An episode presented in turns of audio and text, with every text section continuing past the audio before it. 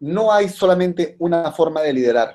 Hay diferentes estilos de liderazgo en los cuales vamos a entrar ahora, pero quiero que empieces a imaginarte que el tener criterio como líder es parecido a tener un estuche de palos de golf, donde tú vas sabiendo qué palo usas según qué necesitas. Es muy importante que para que puedas liderar de una forma saludable, sepas cuándo usar qué estilo. No todos los estilos te van a servir siempre y a veces confundimos las cosas. Y todo esto tiene que ver con un libro fantástico que se llama El líder resonante crea más de Daniel Goldman. Vamos a hablarte puntualmente de cuatro estilos que te van a servir y de dos estilos que no te van a servir. Pero antes de entrar en cuáles son específicamente esos estilos, vamos a hablar de lo que es la resonancia emocional. Y la resonancia emocional tiene que ver con que tu sistema límbico, tu sistema de generación de emoción, es un sistema abierto. ¿Qué significa esto? Que tú puedes influir en la gente. Y tú puedes influir en la gente a partir de tu estado de ánimo, de una sonrisa o de un mal estado de ánimo. A diferencia de otros sistemas en tu cuerpo que son cerrados, por ejemplo, el sistema circulatorio o el sistema digestivo, que son sistemas sobre los cuales tú no influyes en otra persona. O sea, yo no puedo hacer que tu sangre se acelere solo por desearlo, pero yo sí puedo influir en ti a través de la emoción. Y siendo muy claro el componente de la risa, por ejemplo, que tú estés en equipo y simplemente manejen mucha información y mucha técnica, no necesariamente va a generar un buen equipo. Pero el que tú tengas un equipo donde hay un buen clima emocional, y quiero que empieces a grabarte esa frase, clima emocional, eso es lo que va a marcar que tu equipo vaya a un siguiente nivel. Los equipos no crecen por una estrategia o por una técnica. Los equipos crecen porque tienen una elevación en sus estándares y tienen un excelente clima emocional. Es decir, como el líder siente, el resto del equipo se contagia. Como el líder vibra, el resto del equipo se contagia. No es la técnica, es la resonancia emocional. El primer estilo de liderazgo es el liderazgo visionario. Y es un estilo de liderazgo muy interesante porque acá no hay mejor ni peor, sino hay eh, el adecuado, el que te va a servir más según lo que tú necesitas. Es que tú puedes ser un líder resonante o puedes ser un líder disonante. El líder resonante es el líder que tiene la capacidad de entender el clima emocional de lo que tiene y tiene la capacidad de generar un buen clima emocional. Y acá hay una distinción importante, que es que no es lo mismo ser un termómetro que ser un termostato. El líder con un alto nivel de resonancia puede ajustar la temperatura del grupo. O sea, un líder termostato ajusta la temperatura a lo que se necesita. O en cambio, un líder que es solamente un termómetro simplemente registra lo que está pasando, pero no lo cambia, no influye. ¿Ok? Entonces, entendamos eso, que es importante que seamos líderes que resuenen y que puedan ajustar el clima. Y que la resonancia es tener en cuenta lo que siente otra gente. Y la disonancia es cuando no estás haciendo acuso de recibo de lo que está ocurriendo alrededor tuyo. Entonces, el primer tipo de liderazgo resonante es el liderazgo visionario, que es un liderazgo que se basa en la inspiración. Yo ayudo a mi gente y motivo a mi gente a partir de inspirarlos y de empoderarlos y de darles una visión clara de lo que se puede lograr. El líder, por encima de todo, es un dador de sentido la gente va a encontrarse con retos y lo que va a hacer que ese tipo de reto u obstáculo sea llevado es que tú como líder puedas proveerle a tu gente de algún tipo de sentido o de canalización de la situación para que esa persona sienta que hay un propósito más allá de lo que está pasando. No estoy diciendo que caigas en un positivismo ingenuo, donde le digas a la gente, no sé, si vieras un jardín lleno de mala hierba, no estoy diciendo que le digas a tu gente, no hay mala hierba, no hay mala hierba, no hay mala hierba. No, porque si no detectas la mala hierba, la mala hierba va a terminar creciendo y se va a comer tu jardín. Pero necesitas sí poder a tu gente decirle, oye, mira, vamos a encontrar un sentido, un propósito para esto. Dejemos de preguntarnos por qué pasó esto y empecemos a preguntarnos para qué pasó esto. Dar un sentido quiere decir que las características que un líder visionario más valora son la empatía y la transparencia. Un líder visionario debe ser empático. Ojo con esto a veces caemos ya en decir, no, es que yo no me como las excusas de mi gente, no los escucho. No, escúchalos, pero ayúdales a reinterpretar eso que está ocurriendo, ayúdales a encontrar un sentido que les pueda servir, siempre empoderando con la visión de lo que se puede lograr, de ver a esa persona en su máxima posibilidad, de ver a esa persona en lo que puede ser a partir de ese rediseño. Pero ojo, como te dije al principio, no todo liderazgo funciona en todo nivel.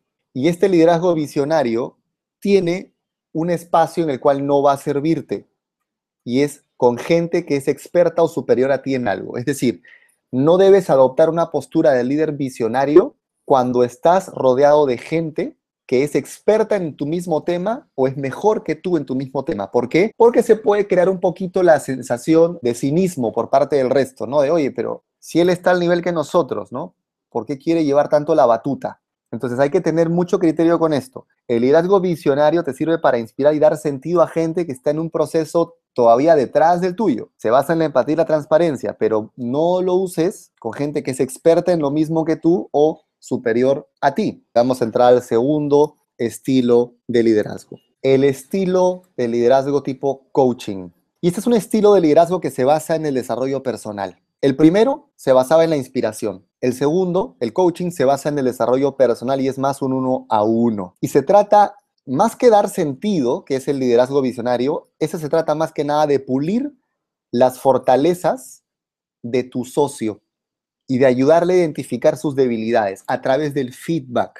No vamos a enfocarnos en corregir debilidades, sino vamos a enfocarnos en mejorar las fortalezas y en atenuar un poco esas debilidades. Ahora, con qué personas o en qué momentos este estilo de liderazgo no te va a servir. Con la gente que constantemente no está motivada, con la gente que necesita demasiado que la motiven y demasiado feedback para mejorar. Puedes pulir lo que se puede mejorar, pero no puedes cambiar la falta de iniciativa de una persona. Tú no puedes hacer que una persona que no quiera trabajar, sí quiera trabajar por una mentoría. Lo que tú sí puedes hacer es que una persona que sí quiere trabajar, trabaje mejor a raíz de una mentoría. Tercer estilo de liderazgo, liderazgo afiliativo. Este es un liderazgo que se basa en la colaboración, ¿de acuerdo? No se basa en la inspiración del visionario, ni es un feedback uno a uno de desarrollo personal como el coaching. Este es un liderazgo que se basa en la colaboración y en el mejoramiento de las relaciones. Por ejemplo, el clima de un equipo más allá de la visión, más allá del feedback uno a uno, cómo se siente la gente, cómo se llevan entre ellos. ¿Tienen espacios de afiliación o todo es solamente la visión del negocio o el coaching privado? Este es un tipo de liderazgo que valora a las personas y a los sentimientos por encima de todo, por encima del resultado. Pero ojo, hay que saber cuándo usarlo. Lo vas a usar cuando tú sabes que tal vez tu equipo está demasiado enfocado en un resultado y no están queriéndose, no están vinculándose más allá de eso. Pero ojo, ¿cuándo no lo debes usar? ¿En qué riesgo te pones si lo usas todo el tiempo? En el riesgo de caer en un equipo con demasiado sentimiento y muy poco rendimiento. Cuando todo lo quieres pasar siempre por el filtro del liderazgo afiliativo, caes en el riesgo de que tu equipo se vuelva simplemente un espacio de compartir emociones donde nadie destaca por rendimiento ni por producción. Entonces tienes que encontrar el balance necesitas transmitir una visión clara de lo que hay que conseguir como resultado. Vamos a pasar entonces al liderazgo número cuatro, liderazgo democrático. Este es un estilo de liderazgo que se basa en el consenso, es decir, el visionario se basa en la inspiración, el coaching en el desarrollo personal a través del feedback, el afiliativo se basa en la colaboración a través del mejoramiento de las relaciones.